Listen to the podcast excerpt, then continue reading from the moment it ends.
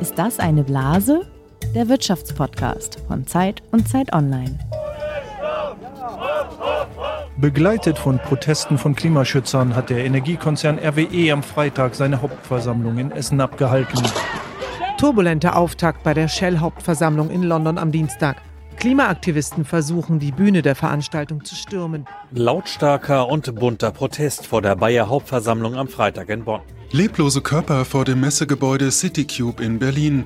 Während drinnen die VW-Hauptversammlung stattfindet, stellen sich die Demonstranten tot. Vor der Jahrhunderthalle wurden die Fraport-Aktionäre von demonstrierenden Bürgern empfangen. Ja, was ihr da eben gehört habt, das waren Ausschnitte aus Nachrichtensendungen der vergangenen Jahre.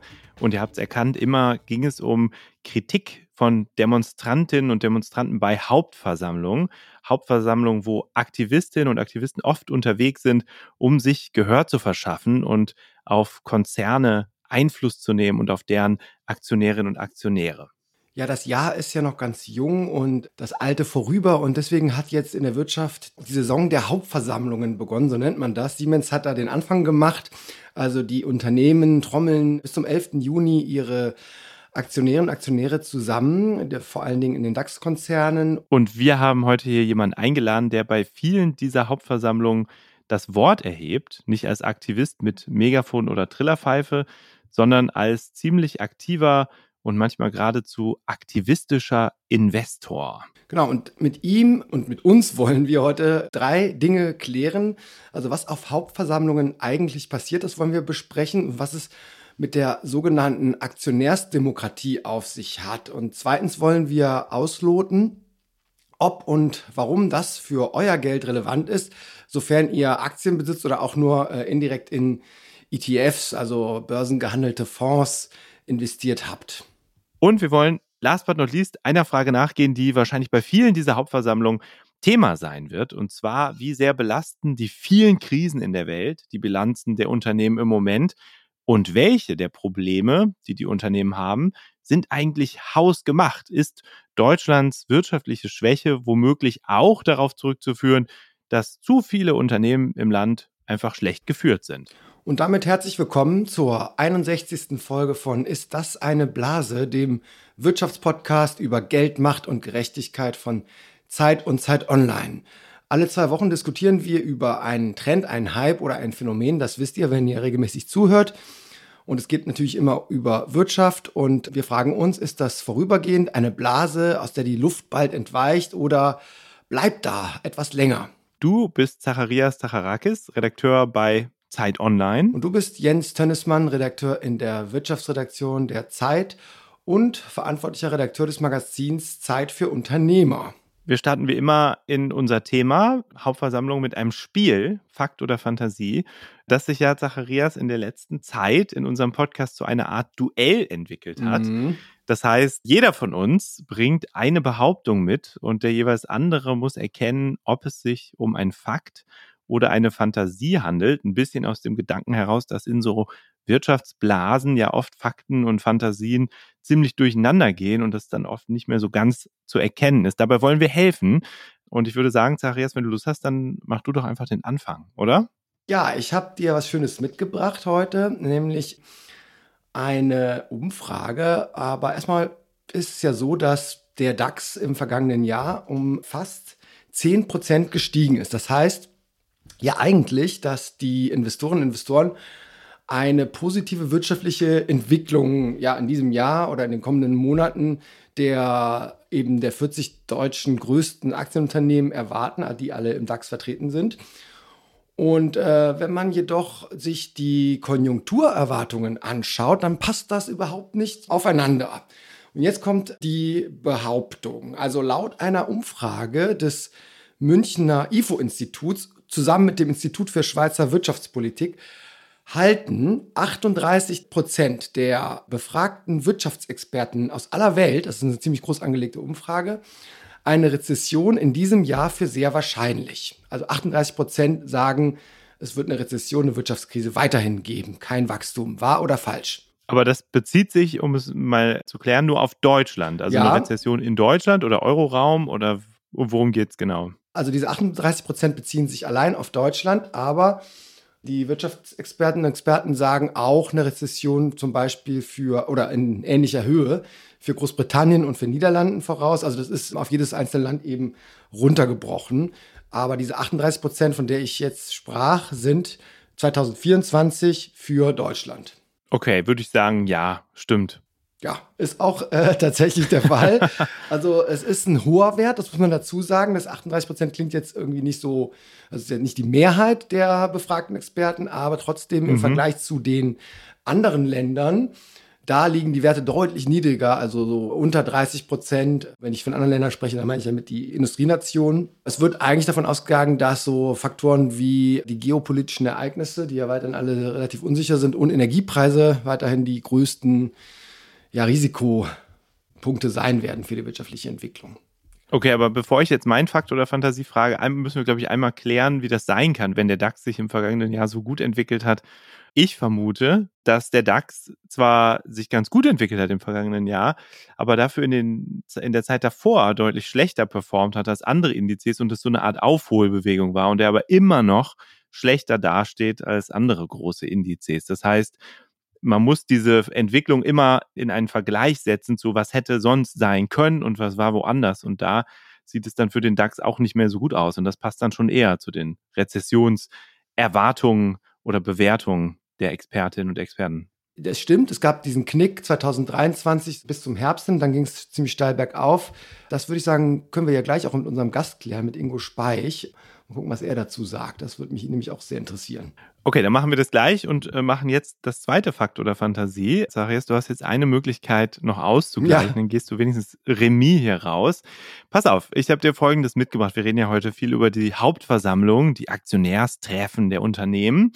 Wie du sicher weißt, wird der DAX in diesem Jahr 36 Jahre alt. Den gibt es seit 1988 und in dem sind, in dem DAX sind 40 Konzerne gelistet. Es waren mal 30. Und jedes dieser Unternehmen lädt seine Aktionäre und Aktionäre einmal im Jahr zur Hauptversammlung. So viel ist, glaube ich, klar. Und ein Tagesordnungspunkt, der immer wieder diskutiert wird auf so einer Hauptversammlung, ist, ob der Vorstand entlastet wird. Und jetzt kommt die Behauptung. Es hat mehr als 30 Jahre gedauert, Zacharias, bis zum allerersten Mal ein amtierender DAX-Vorstand von der Hauptversammlung nicht entlastet wurde. Fakt oder Fantasie? Also überlege, 30 Jahre, ne? 30 Konzerne, später sogar 40, sind hunderte Hauptversammlungen und es hat mehr als 30 Jahre gedauert, bis zum allerersten Mal ein amtierender DAX-Vorstand nicht entlastet wurde. Warte nochmal kurz, seit wann gibt es den DAX? 88 wurde der, wurde er eingeführt. Oh Gott, das ist. Ihr müsstet Zacharias jetzt sehen, er hat die Hand an die Stirn geführt und grübelt, bittet sich Bedenkzeit. Ich versuche irgendwie in, in, meinem Gedächtnis so ein bisschen zu blättern und nochmal alle Hauptversammlungen durchzugehen. Genau, und was könnte da gewesen sein? 1991, ThyssenKrupp. Oh Gott. 1994, was war da bei Adidas? Ich würde sagen, nein, das, das stimmt nicht, dass es so lange gedauert hat. Vielleicht äh, war es irgendwann vorher, aber ich kann mich echt nicht erinnern, dass es irgendwann so stattgefunden hat. Ich war aber auch noch nicht auf so vielen Hauptversammlungen, zwar auf ein paar. Ich kann mich aber nicht erinnern, auf irgendeiner, auf der, von der ich war, dass da sowas vorgekommen wäre. Doch, es ist tatsächlich Fakt. Also es hat mehr als 30 Jahre gedauert und zwar bis zum 27. April 2019, bis ein Vorstand erstmals nicht entlastet wurde bei einer Hauptversammlung. Und jetzt hast du noch eine Chance, deinen, deinen Fehlschlag gut zu machen und zu sagen, welche Hauptversammlung das war. Hat auch für Schlagzeilen gesorgt, dieses Novum. Jetzt legst du mein ganzes Unwissen, dein ganzes Unwissen offen. 2019. Es steht weiter 1 zu 0, aber der Ball liegt auf dem Elfmeterpunkt, Zarias. Nee, komm mal, jetzt mach zu Ende. Nimmt Anlauf und daneben. Okay, also es war bei Bayer und wir hören einmal in einen O-Ton rein. Die Aktionäre des Chemiekonzerns Bayer haben dem Vorstand des Unternehmens bei der Hauptversammlung gestern Abend die Entlastung verweigert. Der Schritt hat keine rechtlichen Konsequenzen, gilt aber als Ohrfeige für die Konzernspitze um Bayer-Chef Baumann. Es war das erste Mal, dass ein amtierender Vorstand eines DAX-Unternehmens nicht entlastet wurde. Ja, Zacharias, in der Hauptversammlung stimmten 55 Prozent der anwesenden Aktionäre und Aktionäre gegen die Entlastung des Vorstands. Damals hatte das keine Folgen. Der Vorstand ist weiter im Amt geblieben und der Bayer-Chef hat ja noch bis vergangenes Jahr weitergemacht. Also man sieht, das ist quasi ein bisschen wirkungslos geblieben. Es gab dann natürlich viele Diskussionen und Aufregungen und der Aufsichtsrat hat nochmal versichert, dass er hinter dem Vorstand steht. Aber es war trotzdem ein wichtiges Signal. Es ist rein symbolisch gewesen, wie man ja merkt. Und so ist es ja auch häufig auf diesen Hauptversammlungen, dass vieles passiert, was ja so ein bisschen dazu dienen soll, die, dem Vorstand eine Richtung zu weisen, eine Stimmung zu geben, was die Aktionäre und Aktionärinnen so denken. Und damit sind wir auch mittendrin in unserem Thema. Und wir haben schon, schon das ein oder andere auch fallen gelassen, was vielleicht bei Menschen, die nicht ganz so tief im Thema stecken, ein bisschen Verwirrung auslöst. Deswegen wollen wir mit unseren Basics erstmal aufklären, was auf so einer Hauptversammlung eigentlich los ist und wie gut diese Aktionärsdemokratie bei uns im Land eigentlich funktioniert. Bei uns ist jetzt Max Häkler. Max ist Redakteur hier im Wirtschaftsressort und kennt sich besonders gut mit der Industrie aus, beziehungsweise besonders gut mit der Autoindustrie und hat mir eben schon gesagt, dass er schon bestimmt bei 30 bis 40 Hauptversammlungen war. Also ist er wahrscheinlich hier auf dem Flur der Kollege mit der größten Hauptversammlungserfahrung. Ja, Max, warum ist das so spannend, sich unter die Aktionärinnen und Aktionäre zu mischen? Was erfährt man da? Was erlebt man da? manchmal ist es durchaus total langweilig und es ist bei einer Zeitverschwendung. Das muss man ähm, vorweg schicken, aber das gehört zum Reporter-Dasein dazu.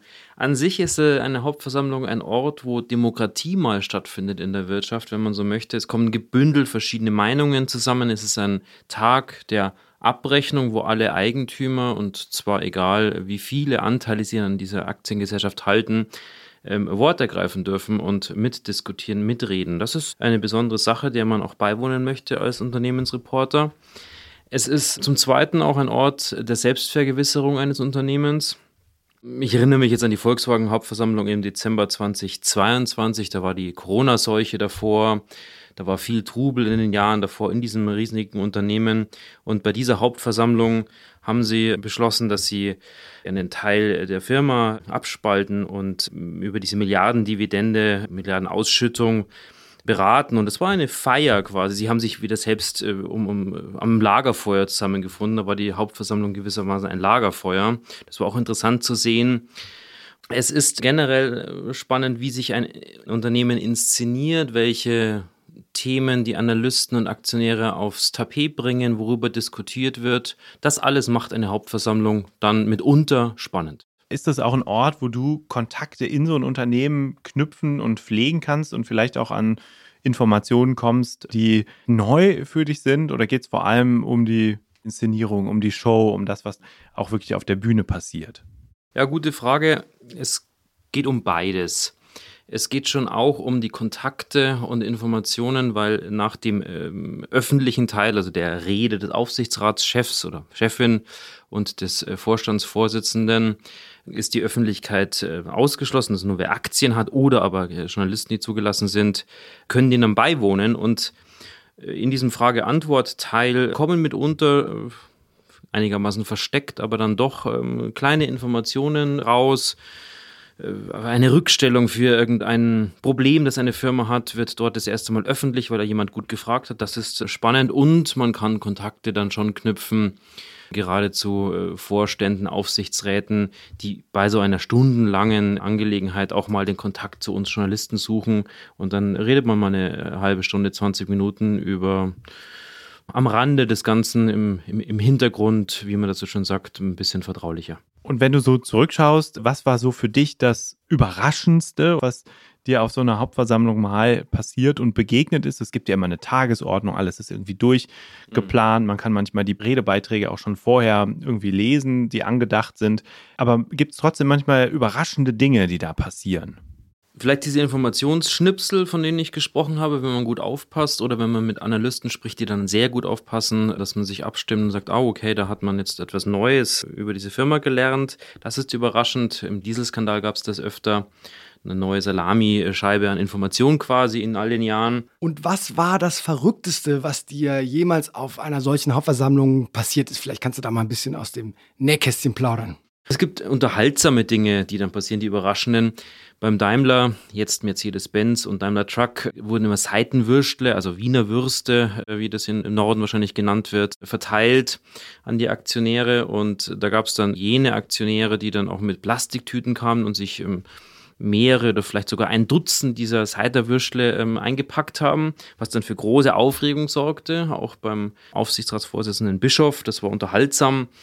Und ich erinnere mich, letzte Hauptversammlung Volkswagen in Berlin, als eine Torte flog auf den Aufsichtsratschef Pötsch, der sich ähm, in großer Eleganz und Agilität wandte, um, um, den, um den Treffer abzuwehren. Das war wirklich bemerkenswert und äh, der, der Inhalt der, der Aktion war politisch und, und auch substanziell wichtig. Da hast du eine Auseinandersetzung, die es so sonst nie gibt wir haben jetzt schon ein bisschen gehört, wer da so unterwegs ist. Das sind zum einen Aktionäre und Aktionäre, die sich die Tüten mit Wiener Würstchen voll machen, äh, wenn sie Gelegenheit dazu haben. Da hat man schon öfter von gehört, dass manche vor allem wegen des Buffets dahin gehen. Wir haben gehört, dass Journalistinnen und Journalisten wie du da unterwegs sind, aber auch Aktivistinnen und Aktivisten. Du hast gesagt, Analysten trifft man dort. Aber auf wen kommt es da eigentlich besonders an? Also wer ist bei so einer Hauptversammlung, der am Ende wirklich auch da sein muss, weil er irgendwie eine wichtige Rolle hat? Und welches sind die interessanten Figuren, die man an so einem Tag treffen kann? Na, es ist ja auf Deutsch gesagt die Eigentümerversammlung eines Unternehmens. Also sind alle Eigentümer wichtig und äh, kannst du natürlich äh, staffeln nach ihrem Stimmgewicht, das dann für die Abstimmungen dann schon entscheidend ist. Ähm, bei Volkswagen spielen die Eigentümerfamilien Porsche Piech eine Rolle über ihre Holding, die es da gibt, bestimmen die ähm, sehr viel in dem Unternehmen, auch wenn es quasi nur drei, vier, fünf Vertreter vor Ort sind. Aber das sind Menschen, auf die man schaut und die man sonst auch nicht so oft sieht, vielleicht noch bei irgendwelchen Automessen. Aber ansonsten ist das ein Ort, wo man die mal zu Gesicht bekommt, ein paar Worte wechseln kann. Ansonsten, das ist natürlich immer die erste Riege eines Unternehmens interessant, die Aufsichtsräte und dann deren Angestellte, wenn man so will, der Vorstand, der Vorstandsvorsitzende, das Board. Das sind Leute, wie agieren die, wie, wie gehen die mit Fragen um, auch mit kritischen Fragen. Das ist alles spannend. Es gibt ja auch öfter größere Aktionäre und Aktionäre, Investoren, die durchaus aktivistisch auftreten und sich auch mit Wortmeldungen einbringen und dem Vorstand unangenehme Fragen stellen. Wie wichtig sind die aus deiner Sicht? Wie wichtig ist, dass die nochmal öffentlich dem Vorstand so ein bisschen die Leviten lesen aus Sicht der Eigentümer? Aktivistisch wären es vielleicht Investoren, die tatsächlich auf die Zerlegung von Firmen aus sind. Aber ich würde sagen, aktive Investoren und Analysten. Ihr habt ja heute auch ähm, den Ingo Speich im Studio und das ist jemand, den ich schon oft ähm, auch wahrgenommen habe in Hauptversammlungen, der sich sehr dezidiert und kritisch äußert, gerade bei Volkswagen, der dort ähm, immer wieder kritisiert, wie dieses Unternehmen organisiert ist. Governance nennt man das, also wie, wie, wie, verflochten die Interessen sind und wie schwierig das, das ist, auch ordentliches Management zu betreiben. Das ist sehr, sehr kritisch. Und das ist tatsächlich von Relevanz, weil wir hören das, wir schreiben darüber und damit ist es in der Öffentlichkeit. Wie viel Einfluss haben denn Aktionäre und Aktionäre wirklich, wenn sie zu so einer Hauptversammlung kommen oder auch darüber hinaus, um wirklich etwas zu verändern in einem Unternehmen? Wie ich schon sagte, es ist gestaffelt nach den Stimmrechten einerseits, wenn es wirklich um die harten Entscheidungen geht. Ein zweiter Einwand äh, ist, es ist wahnsinnig durchgetaktet. In diesen Unternehmen ist alles antizipiert, welche Fragen könnten kommen, welche Antworten sollen wir dann geben. Das ist ein wochenlanger Prozess vorher. Dennoch ist es bemerkenswert, wenn man auf so einer Hauptversammlung ist, am Ende wie die Anspannung abfällt, weil dann doch eben Fragen kommen könnten, die äh, das Management, den Aufsichtsrat ins Schwitzen in Anführungszeichen bringen, auch wenn deren Backoffice hinter der Bühne die Antworten schreibt, die Juristen vor allem. Insofern können dann Aktionäre, auch welche mit wenigen Stimmrechten, hier schon Einfluss üben. Es gibt tatsächlich einfach Entscheidungen, die dort gefällt werden müssen von diesem obersten Gremium einer Aktiengesellschaft. Die Aufspaltung eines Unternehmens, also Daimler, das musste die Hauptversammlung absegnen. Dass äh, Audi von der Börse gegangen ist, musste die Hauptversammlung absegnen. Und manchmal werden bei solchen Hauptversammlungen auch Übernahmeversuche ausgetragen. Ich erinnere mich in den Autozulieferer Grammer aus Bayern, wo aktivistische Minderheitsaktionäre versucht haben, das äh, Unternehmen äh, zu übernehmen, den Vorstand rauszukegeln. Das Ganze ist abgelaufen in dieser Hauptversammlung mit heftigen Diskussionen. Du hast am Anfang schön beschrieben, wie bei VW die Hauptversammlung 2022 auch so ein Lagerfeuer war, weil man wieder zusammengekommen ist und sich da auch so ein bisschen gefeiert hat. Jetzt sind seit der Corona-Pandemie sehr viele Hauptversammlungen virtuell, haben schon in der Corona-Pandemie virtuell stattgefunden. Manche Unternehmen machen das weiterhin.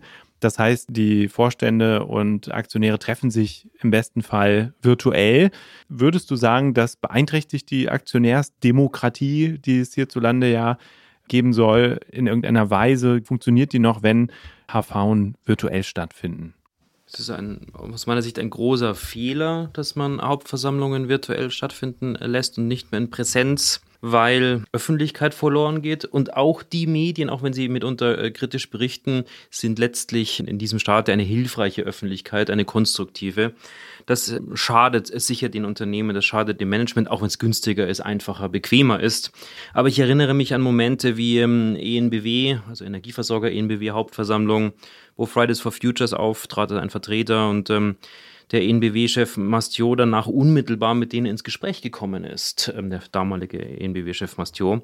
Oder dasselbe Fridays for Futures bei BMW, eine ähm, drei-, vierminütige Rede eines 18-Jährigen und der sagte, ihr sprecht hier über das Falsche, das sind die falschen Themen, Dividenden, SUVs, das Klima ist das Wichtige.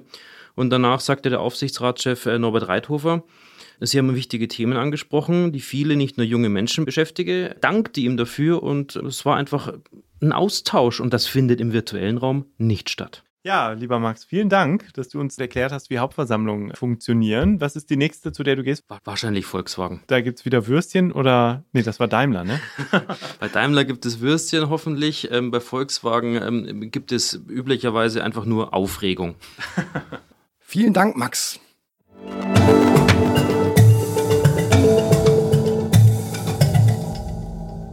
Ja, jetzt sind wir gebrieft, was Hauptversammlungen sind und warum die auch für Reporter wie Max Häkler so interessant sind. Wir haben jetzt jemanden zu Gast, der noch viel häufiger als Max auf Hauptversammlungen war und den man auch als ja, Aktivisten bezeichnen kann, auch wenn er sich, soweit wir wissen, noch nirgendwo festgeklebt oder mit dem Megafon Reden gehalten hat äh, vor irgendwelchen Versammlungsorten. Die FAZ beschreibt ihn als eloquenten Redner auf den Bühnen deutscher Hauptversammlungen.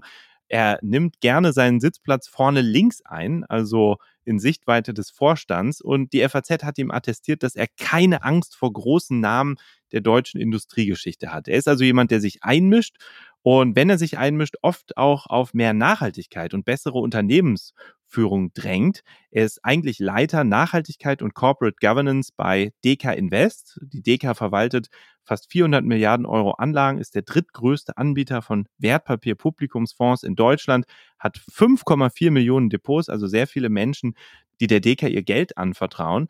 Und unser Gast leitet ein Team von 18 Leuten, das sich ja um diese Themen Gedanken macht. Er ist außerdem Mitglied der Corporate Governance Kommission seit ungefähr einem Jahr. Das ist die Kommission, die sich um die Regeln guter Unternehmensführung in Deutschland bemüht.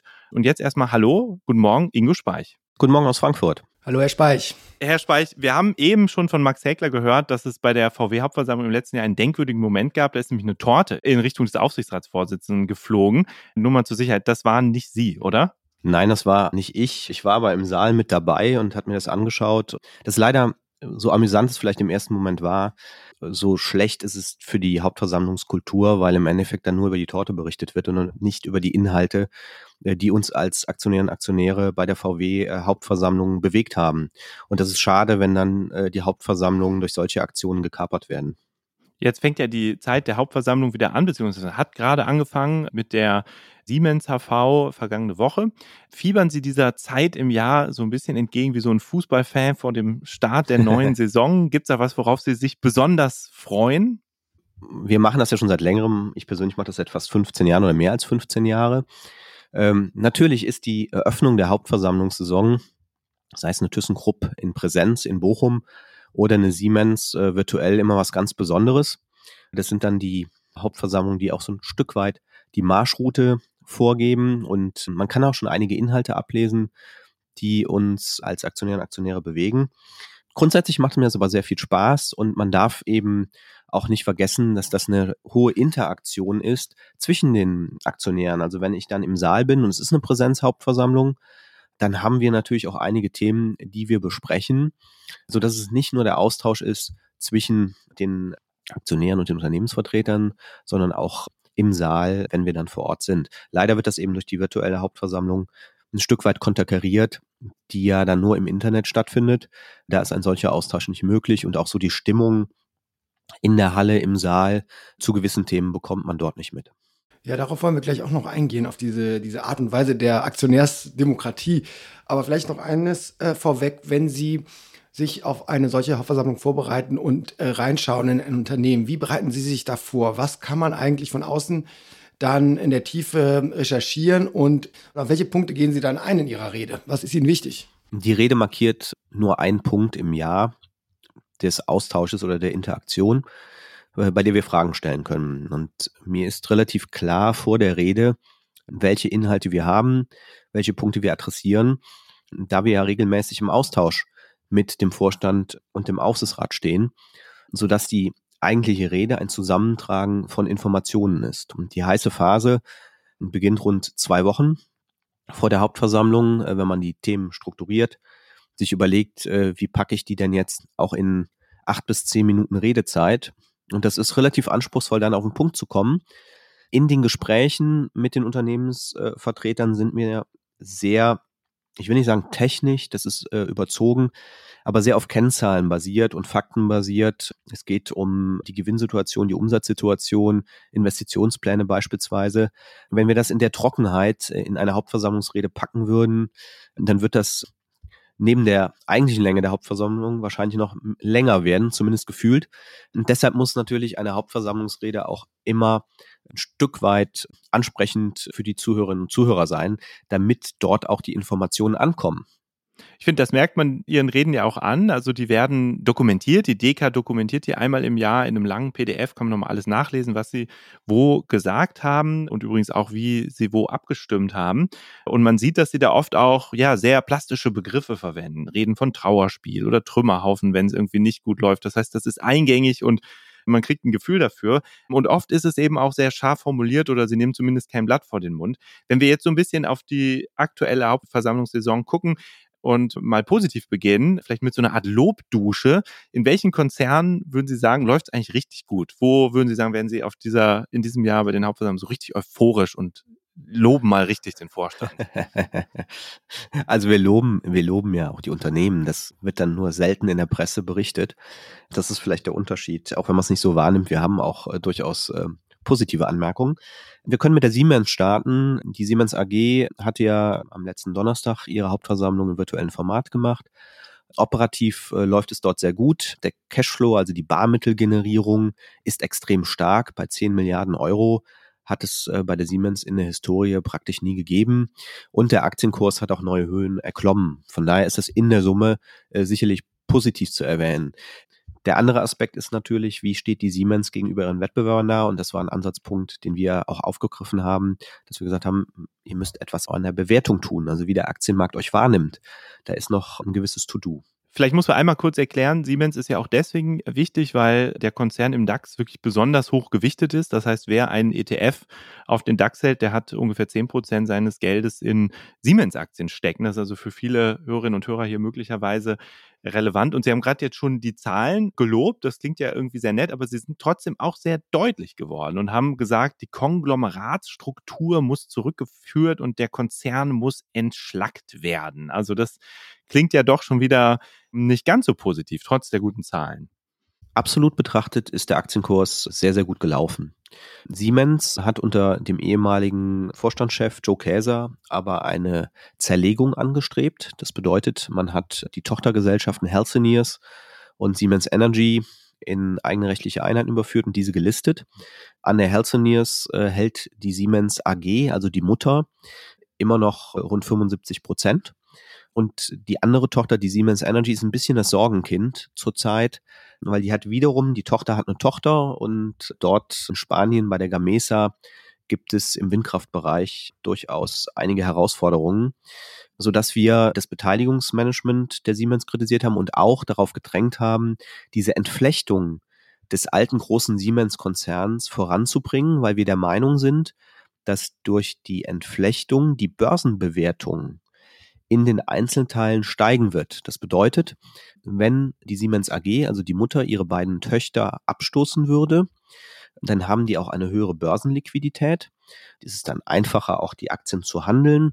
Ähm, und gleichzeitig äh, wird der Markt auch gegenüber der Mutter sozusagen eine Neubewertung durchführen, weil wir nicht mehr diese Konglomeratsstruktur haben, sondern die Siemens äh, dann reinrassigeres Unternehmen ist. Und äh, die Strategie von Herrn Busch, dem jetzigen Vorstandschef der Siemens, ist ja sehr gut, die läuft in die richtige Richtung.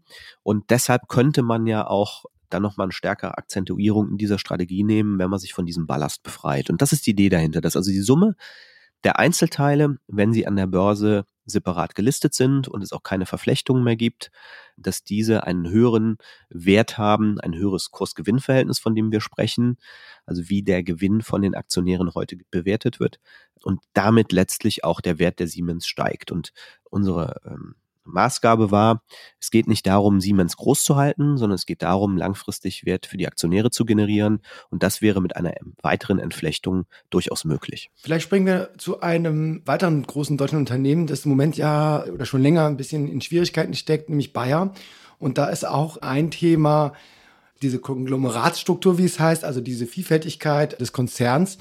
Das steht auch zur Debatte. Was haben eigentlich Aktionärinnen und Aktionäre davon, wenn man jetzt zum Beispiel bei Bayer dieses Unternehmen stärker aufspaltet und, so wie Sie es gerade erklärt haben, in äh, andere Einheiten überführt. Also was bringt das überhaupt? Den mehr Chancen auf Gewinn? Kann man die schlechteren Teile dann wegverkaufen oder wie muss man sich das zusammenklamüsern? Bei Bayer haben wir jetzt nicht die unmittelbare Forderung einer Aufspaltung. Bayer kämpft mit den Entscheidungen, die man vor einigen Jahren getroffen hat, nämlich Monsanto zu akquirieren. Der nordamerikanische Agrar Güterkonzern. Und seitdem hat die Börsenbewertung von Bayer rund 90 Milliarden Euro eingebüßt. Und das ist schon sehr drastisch. Und Bayer befindet sich durch diese Monsanto-Akquisition in einer sehr schwierigen Situation. Die Verschuldung ist sehr hoch, weil man muss ja dafür Geld auf den Tisch legen. Und mittlerweile ist die Barmittelgenerierung, der sogenannte Cashflow, auch schwächer geworden.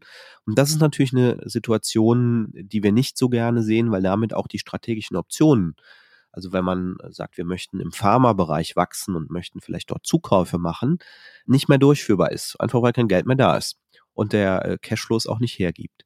Bayer hat das erkannt und hat den ehemaligen Vorstandschef, der auch für die Akquisition verantwortlich war, Werner Baumann, äh, bei der letzten Hauptversammlung ausgetauscht. Weil Sie das auch äh, mitgefordert haben, richtig? Das war ein ganz klares Votum von Ihnen. Ja, das war ein Votum von uns, zu sagen, da muss, man müssen mit neue Gedanken rangegangen werden und man muss schauen, wie sich das Unternehmen auch neu aufstellen kann. Also man kann sich auch neu aufstellen, ohne das Unternehmen aufzuspalten, das nur so am Rande. Und dann hat man eben den Herrn Anderson in das Unternehmen reingeholt, äh, der aus dem Pharmabereich kommt. Und dieser hat jetzt zuerst mal ein Effizienzprogramm aufgelegt. Also mit dem möchte er auch Milliardenbeträge generieren, das Unternehmen agiler machen, schneller machen. Nur leider in der Zwischenzeit ist die Klagewelle in den USA auch aufgrund der Monsanto-Akquisition und deren Produkten nochmal angestiegen. Man hat auch wichtige Hoffnungsträger in den Patenten im Pharmabereich verloren, die also nach sogenannte Phase 3 Studien das sind also Studien, die nach und nach gemacht werden, Phase 1, 2, 3, bevor Medikamente zugelassen werden, auf einmal einen Rückschlag erlitten hat, sodass der Aktienkurs eingebrochen ist. Und das Spannende wird aber jetzt sein, wir sollten noch nicht vorschnell über das Unternehmen urteilen, aber das Spannende wird sein, äh, was am 5. März passiert. Denn dort wird Herr Anderson in London äh, seine neue Strategie bekannt geben. Und das wird auch ein Lackmustest sein, inwieweit der Kapitalmarkt ihm vertraut. Das Vertrauen ist derzeit nicht hoch. Das sieht man auch am Aktienkurs, der jetzt unter 30 Euro gesunken ist. Ähm, also wir reden über minus 45 Prozent seit Amtsantritt. Und wir müssen dann schauen, wie gehen wir damit um. Und so lange kann man eigentlich keine qualitative Aussage über die Zukunft von Bayer machen. Der nächste Schritt wäre dann Ende April die Hauptversammlung. Denn dort müssen die Aktionäre wiederum Farbe bekennen. Stichwort Entlastung des Vorstands, Entlastung des Aufsichtsrates und möglicherweise auch Veränderungen im Aufsichtsrat, sodass man das sehr, sehr eng, diesen Kapitalmarkttag, mit der Hauptversammlung Ende äh, April sehen sollte. Äh, deutsche Automobilindustrie, das ist ja ein anderer großer Block in der deutschen Wirtschaft. Da ist ein Sorgenkind zuletzt der Volkswagen-Konzern gewesen oder ist es immer noch. Äh, die Aktie hat deutlich nachgelassen in den vergangenen Jahren. Sie haben auch im vergangenen Jahr sehr viel Kritik an dem Unternehmen geübt. Also damals haben Sie gesagt, dass Geld ist ein scheues Reh und der Kapitalmarkt zeigt größte Skepsis gegenüber der Volkswagen-Aktie. Also Erstmal grundsätzlich, warum ist Volkswagen im Moment so in, in Schwierigkeiten und warum zieht es Ihre Kritik auf sich? Bei Volkswagen spielen mehrere Faktoren eine Rolle. Der wichtigste und äh, eigentlich auch profitabelste Markt aus der Vergangenheit heraus war der chinesische Markt. Und wir merken jetzt durch die Elektromobilität, die ja auch politisch angestoßen wurde, sowohl in Europa als auch in China. In China ist der Weg in die Elektromobilität auch eine Kernstrategie des Staates. Das führt dazu, dass neue Wettbewerber in den Markt kommen. Chinesische Unternehmen wie eine BYD beispielsweise hat mittlerweile im Elektrobereich mehr Marktanteile als Volkswagen. Und BYD hat bis vor drei, vier Jahren relativ wenig Aufsehen um Elektromobilität im engeren Sinne gemacht. Wenn man jetzt unterstellt, dass Volkswagen in China in der Vergangenheit rund 20 Prozent Marktanteil hatte im Verbrennerbereich und man merkt jetzt auf einmal, da gibt es ein neues Produkt, was auch Verbrenner ersetzt, was wird dann mit dem Marktanteil in der Zukunft geschehen? Und das kann man, was gerade sozusagen unter dem Brennglas äh, in China passiert, das kann man auch äh, generell für die Automobilindustrie übersetzen, dass wir uns sehr klar darüber sein müssen, dass die bestehenden Patente, die bestehende Wertschöpfung und teilweise bis zu 50 Prozent der Wertschöpfung im Automobilbereich kommt aus dem Antriebsstramm, also Getriebe und Motor. Und das ist die Technologie, die auch ein Differenzierungsmerkmal gerade im Premium-Bereich ist. Das wird komplett weggewicht durch die Elektromobilität, denn dort brauchen sie kein Getriebe mehr im klassischen Sinne und äh, der Motor ist viermal so effizient, da haben sie auch keine Differenzierungsmerkmale mehr. Also das heißt, die Wertschöpfung im Geschäftsmodell wird komplett verlagert. Und das merken auch der Kapitalmarkt, die Aktionärinnen und Aktionäre und reagieren darauf und nehmen dann auch Bewertungsabschläge. Und man konnte das in der Vergangenheit sehr gut erkennen.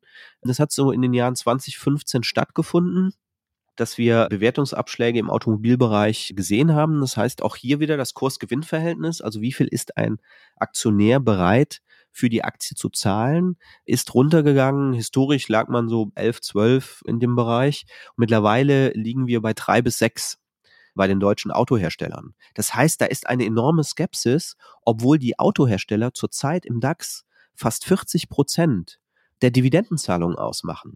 Und das ist nach vorne blicken die größte Herausforderung, abzuschätzen, wie wird die Durchdringungsrate im Elektrobereich sein, wie hoch sind dann die Marktanteile der Autokonzerne im Elektrobereich und was bedeutet das für die Profitabilität der deutschen Hersteller um profitabler zu werden, hat der Konzern ein Sparprogramm beschlossen. Damit will er auch seine Personalkosten senken. Das erinnert so ein bisschen vielleicht entfernt an Bayer, wo auch Stellen reduziert werden sollen. Das heißt, man versucht auf der Kostenseite zu sparen, effizienter zu werden, profitabler zu werden. Finden Sie gut, dass man diesen Weg geht? Ist das ein Weg aus der Krise oder müsste man sich viel mehr auf die Technologie fokussieren und auf das Geschäftsmodell? Ja, es muss Hand in Hand gehen. Äh, nach den letzten Meldungen ist das ja auch der Fall. Das heißt, sowohl die Kosteneinsparung als auch die Investitions, die Freigabe der Investitionsbudgets ist aneinander gekoppelt. Zumindest würde das öffentlich diskutiert. Und es ist ein klassischer Strukturwandel und man muss auch dort die Belegschaft mitnehmen.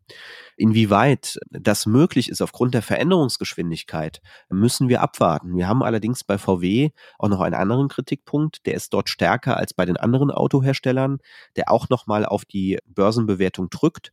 Das sind die sogenannten Governance-Themen, also die Themen der Unternehmensführung. Was stört Sie da so richtig? Wir haben einen Vorstandschef bei einer Volkswagen AG und der Porsche AG, der in, aus einer Person entspringt. Der Herr Blume ist nämlich für beide DAX-Konzerne verantwortlich und das passt natürlich nicht zusammen. Da sind Interessenkonflikte vorprogrammiert. Also in der Vergangenheit war das immer ein Riesenthema. Wie sehen denn die Investitionen für eine Audi aus? Wie sehen sie für eine Porsche aus und für die VW-Kernmarke? Und letztlich muss der Vorstandschef das moderieren. Das kann er aber nicht, weil er eben diesen Interessenkonflikt und die zwei Hüte aufhat. Ein anderen Punkt, den wir bemängeln, ist die Aufarbeitung auch des Abgasskandals und auch die Unabhängigkeit des Aufsichtsrates. Für uns als freie Aktionäre ist es sehr wichtig, dass wir eine hohe Unabhängigkeit im Aufsichtsrat haben. Äh, die ist aber nicht gegeben, weil auch der Aufsichtsratschef der Volkswagen AG, Herr Pötsch, ja ehemals Finanzvorstand war und das in einer Zeit, als auch der Abgasskandal stattgefunden hat, so dass das einige Punkte sind, die uns bei der Unternehmensführung sehr, sehr stark bewegen. Es gibt noch einen weiteren Punkt, den Sie kritisieren und wegen dem es bei der letzten Hauptversammlung auch ziemlich wilde Proteste gab. Da hören wir mal ganz kurz rein. Zwangsarbeiter!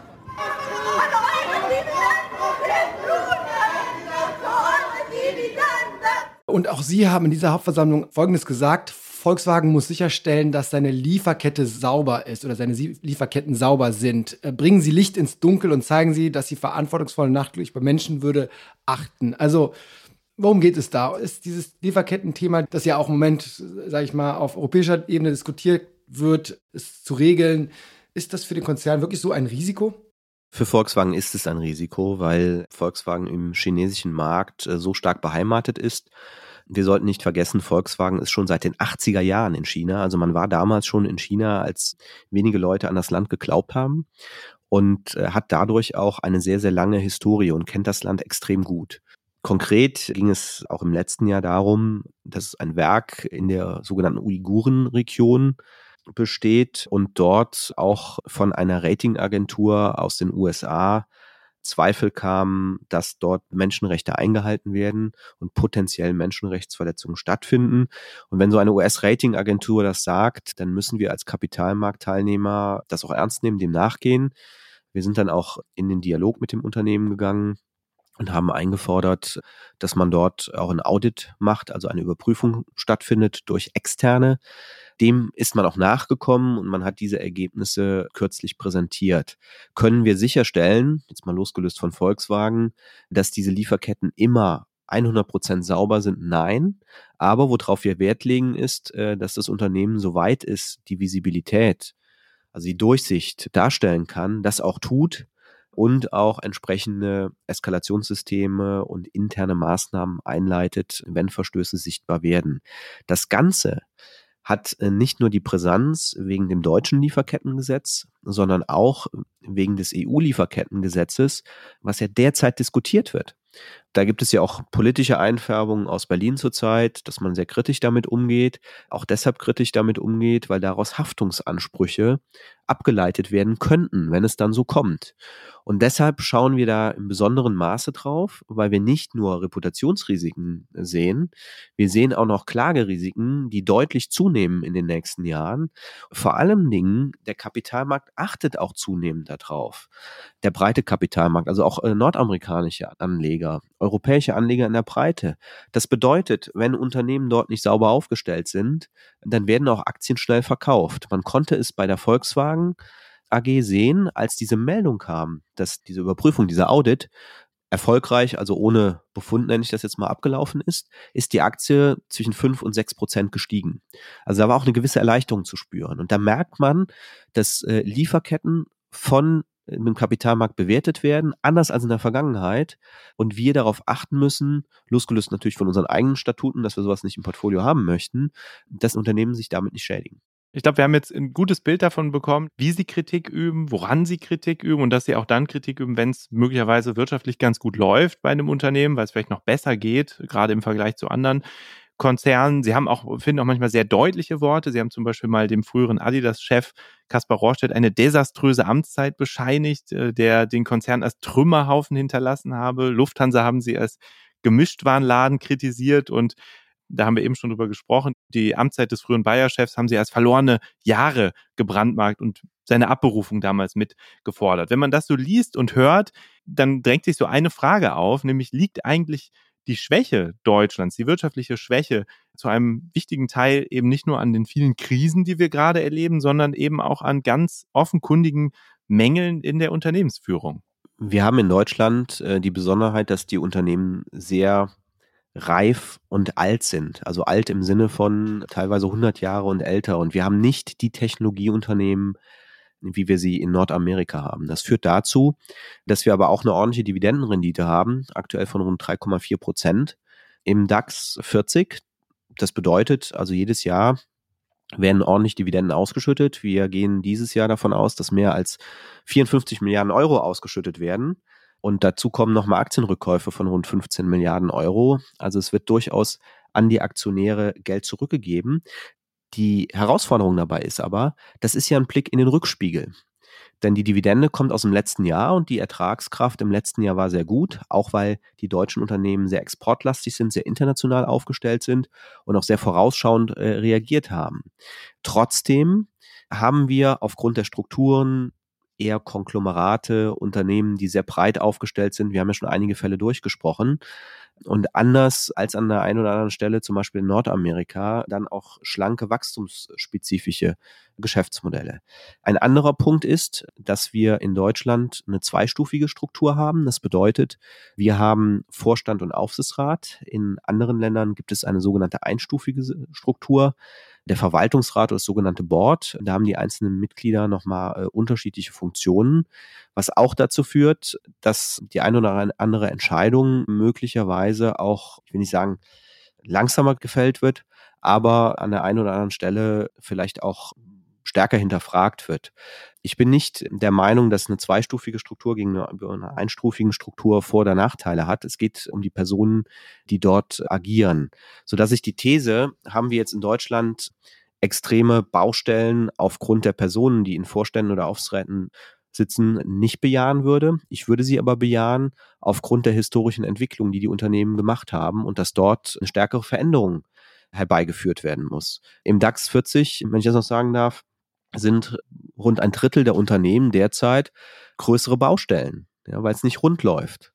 Das sind schon Ansatzpunkte, bei denen wir als Investor uns fragen, was können wir dort bewegen, äh, wie können wir die Veränderungen der Transformation anstoßen. Wenn man sich das Thema ESG anguckt, also Ökologie, soziale Nachhaltigkeit, Governance, das ist Ihnen ja wichtig und das haben Sie auch klar gemacht, dass Sie da manchmal sehr konkrete Dinge ansprechen und fordern. Jetzt gibt es einen sogenannten Share Action Report, der misst, wie Investoren ihrer Verantwortung gerecht werden, gerade in diesem Punkt. Und da lag die Deka lange hinten, hat sich zuletzt deutlich verbessert in dem letzten Report aus dem vergangenen Jahr von Rang 34 auf 25, aber bekommt immer noch das Rating CCC, also eher so eine Art 3 minus. Könnten Sie noch viel aktiver sein? Mehr geht immer, ganz klar. Aber wir liegen auch im deutschen Kontext, im Wettbewerbsvergleich da sehr, sehr ordentlich in dieser Bewertung. Was man aber auch sehen kann, ist, die oberen platzierten Asset Manager haben häufig sehr starken Fokus im engeren Sinne auf sogenannte Engagement, also diese Interaktion, haben teilweise nicht diese rechtlichen Hürden und haben auch, was ökologische, soziale Themen angeht, auch eine sehr, sehr starke Fokussierung. Wir sind als DK Investment ein Vollsortimentierer und stellen eben äh, die gesamte Produktpalette zur Verfügung und sind keine spezielle Boutique, sodass das in dem Kontext zu sehen ist und dahingehend bin ich mit dem Abschneiden äh, sehr zufrieden. Aber grundsätzlich natürlich arbeiten wir daran, uns auch weiter zu verbessern und haben auch die Kapazitäten sowohl von der Informationslage, das sogenannte Research, als auch das Team, Sie haben ja äh, die Anzahl eben angesprochen, deutlich aufgestockt. Wir sind jetzt durch viele einzelne Bereiche durchgegangen, durch viele Detailfragen und äh, vielleicht zum Abschluss, dass wir nochmal einen Schritt zurückgehen und so auf das Gesamtbild schauen, das auch für Privatanleger interessant sein kann. Also wir haben das am Anfang in unserem Podcast so ein bisschen besprochen, nämlich der Punkt, dass ja der DAX im Moment eigentlich ganz gut dasteht und es nicht so richtig zusammenpasst zu dem Bild, das im Moment in Deutschland so aufgemacht wird von der wirklich negativ getrübten Konjunktur und der Erwartung, dass es auch dieses Jahr kein Wachstum geben wird. Ja, wie schaut man als Privatanleger jetzt da drauf? Wie passt das zu, überhaupt zusammen, dass der DAX ja steigt und trotzdem die Konjunkturerwartungen negativ sind? Der DAX ist äh, sehr exportabhängig und die Unternehmen im DAX sind sehr international aufgestellt. Die Dividendenrendite von 3,4 Prozent ist auch im internationalen Kontext sehr ordentlich. Wir gehen auch davon aus, dass jetzt äh, im laufenden Jahr wieder Dividenden erwirtschaftet werden, die zur Ausschüttung im nächsten Jahr kommen, die deutlich über dem aktuellen Wert liegen. Das heißt, äh, nach vorne blickend sind wir auch durchaus konstruktiv, äh, was den DAX angeht. Wir sehen am Kapitalmarkt derzeit eine gewisse Unwucht, denn in Nordamerika wird äh, die Börse von den Technologiefirmen dominiert, von wenigen Technologiefirmen, die dann auch die Indizes, in denen sie enthalten sind, sehr stark nach oben treiben. Da gilt es sicherlich ein Auge drauf zu werfen. Wir haben so etwas in Deutschland nicht. Das einzige Unternehmen, was relativ nah rankommt, sofern man von rankommen sprechen kann, ist eine SAP. Sodass wir aber eine viel größere Diversifikation haben im DAX wir haben, was die Ertragszahlen angeht, aufgrund der Internationalität und es, es sieht ja jetzt nicht überall in der Welt so schlecht aus, was die Konjunktur angeht, wie in Deutschland. Sehr gut aufgestellte Unternehmen, sodass wir grundsätzlich konstruktiv für die Kapitalmärkte sind. Aber wie das immer so ist im Leben und in der Kapitalanlage, Streuung ist alles. Da reicht auch der DAX nicht aus. Das heißt, die Empfehlung wäre durchaus, äh, auch sich global aufzustellen und zu schauen, dass möglichst viele Unternehmen in die Kapitalanlage reinkommen. Eine letzte Frage habe ich noch. Sie sind sehr kritisch gegenüber den virtuellen Hauptversammlungen. Regelmäßig stimmen Sie dagegen, wenn die Ersatzung eines Unternehmens verändert werden soll. Sie sind ein Befürworter des persönlichen Treffens, weil Sie auch die Atmosphäre im Saal mitnehmen wollen und auch was erspüren können. Jetzt könnte man ja auch umgekehrt sagen, ist doch eigentlich toll, wenn die virtuell stattfindet, die Hauptversammlung, dann kann auch die Aktionärin aus Südostbayern oder der Aktionär aus Nordwestdeutschland ganz easy an der HV teilnehmen und sich angucken, was mit seinem Geld passiert, was die Vorstände damit zu machen, muss er nicht extra hinfahren, auch wenn da vielleicht ein leckeres Buffet lockt. Also ist es nicht gut, dass das virtuell stattfindet und man aus der Ferne sich zuschalten kann, ohne immer gleich eine Reise machen zu müssen. Das ist auch der einzige Vorteil für das virtuelle Format. Jetzt kommt meine Einschränkung, wenn es dann funktioniert. Äh, Im äh, letzten Jahr war jede dritte virtuelle Hauptversammlung, an der wir teilgenommen haben, mit technischen Fehlern behaftet. Das führte sogar so weit, dass ein Kollege von mir bei einer Hauptversammlung dreimal ansetzen musste mit der Rede und beim dritten Mal hat es immer noch nicht geklappt. Diese Qualitätsdefizite ist ein großes Problem. Es gibt darüber hinaus noch Schwächen, die jetzt kein unmittelbares K.O.-Kriterium sind, aber die Qualität des virtuellen Formates deutlich mindern. Das ist die mangelnde Interaktionsfähigkeit, nicht nur zwischen dem Unternehmen und einem selbst als Redner, sondern auch zwischen den Aktionären und Aktionären. Und vor allen Dingen ist es mir wichtig, auch die Stimmung in einer Halle mitzubekommen. Stellen Sie sich eine Siemens-Hauptversammlung vor, bei der 7000 Aktionäre und Aktionäre sind. Und wenn Sie dort eine Rede halten, haben Sie ein gutes Gefühl, treffen Sie jetzt den Puls der Zuhörenden. Und äh, das hat man in dem sterilen virtuellen Format nicht. Wir sperren uns jetzt nicht gegen das virtuelle Format, sondern wir sagen, die Unternehmen sollten die Aktionäre in den Mittelpunkt rücken. Um das zu tun, sollte man das hybride Format einführen. Hybrid bedeutet, ich habe die Möglichkeit, entweder mich virtuell reinzuklinken oder aber ich habe die Entscheidung, in die Halle zu gehen und aktiv teilzunehmen. Leider ist der Mut äh, oder vielleicht auch der Wille der Unternehmen zum hybriden Format derzeit nicht ausgeprägt. In anderen Ländern wie in Spanien ist das das Standardformat ist ja auch eine nette Veranstaltung. Man sieht viele Menschen und kann vielleicht sich ein bisschen unterhalten über das Unternehmen. Insofern, Herr Speich, erstmal vielen, vielen Dank, dass Sie uns mitgenommen haben in diese Welt der Hauptversammlungen und der Aktionäre und Aktionären. Was ist die nächste Hauptversammlung für Sie? Siemens Energy, leider virtuell. Das wäre auch so eine Hauptversammlung Siemens Energy, wenn die im Präsenzformat wäre. Das wäre super spannend dieses Jahr, weil es ja durchaus einige Themen gibt, die zu diskutieren sind. Ja, aber leider ist es dann wieder im sterilen virtuellen Format. Trotzdem wünschen wir gutes Gelingen dabei und sagen nochmal herzlichen Dank. Vielen Dank, hat Spaß gemacht. Tschüss. Ciao.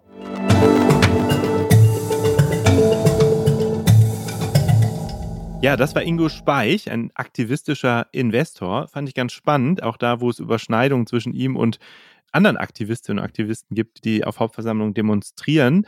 Aber man hat natürlich, glaube ich, auch sehr klar gesehen, was die Unterschiede sind. Zacharias, eine unserer Ausgangsfragen war ja, ist eigentlich die wirtschaftliche Lage in Deutschland auch deswegen schlecht, weil viele Unternehmen schlecht geführt sind? Und ist die Wirtschaftskrise vielleicht nur ein Grund neben dieser schlechten Unternehmensführung? Was würdest du sagen? Haben wir hier mit schlechter Unternehmensführung in Deutschland zu tun und würde es Deutschland besser gehen, wenn dieser Trend quasi gestoppt würde. Ja, würde ich schon unterstützen. Und das hat ja Ingo Speich auch gesagt, vor allen Dingen in Bezug auf die deutsche Autoindustrie. Also, dass im Endeffekt die deutsche Industrie und die großen Konzerne sich lange Zeit ausgeruht haben auf ihren Erfolg und zu wenig getan haben, um sich aufzustellen für das, was so in Zukunft auf sie zukommen würde.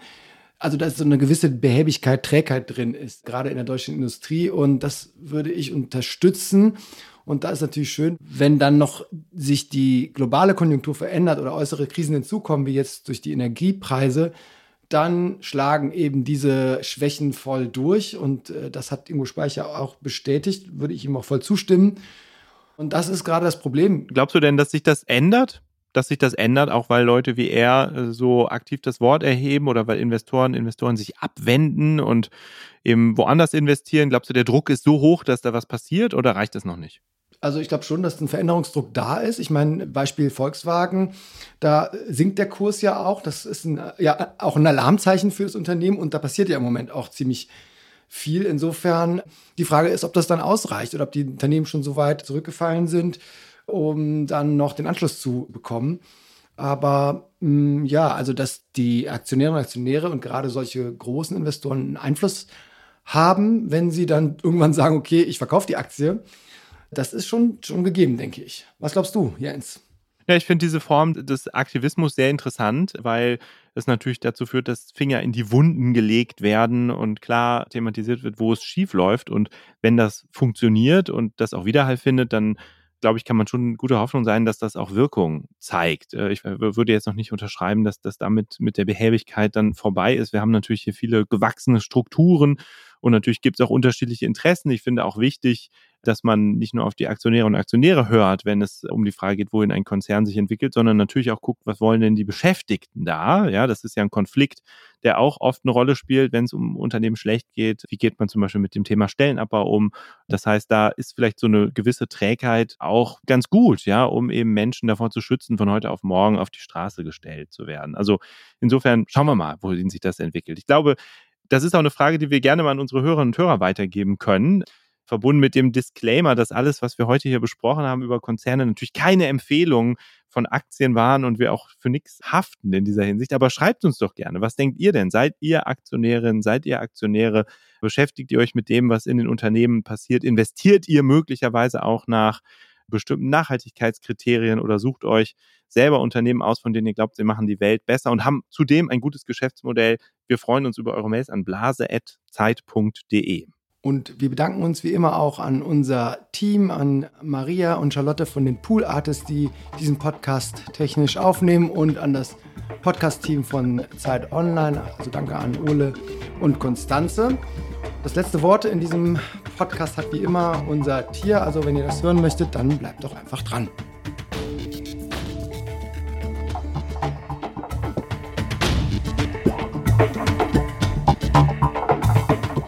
Ist das eine Blase? Ist ein Podcast von Zeit und Zeit Online, produziert von Pool Artists.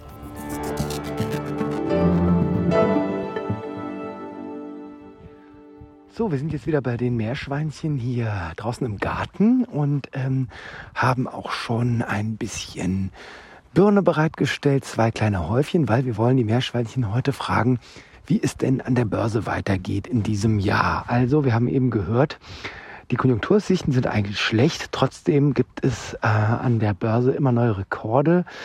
Bei 17.000 Punkten steht der DAX.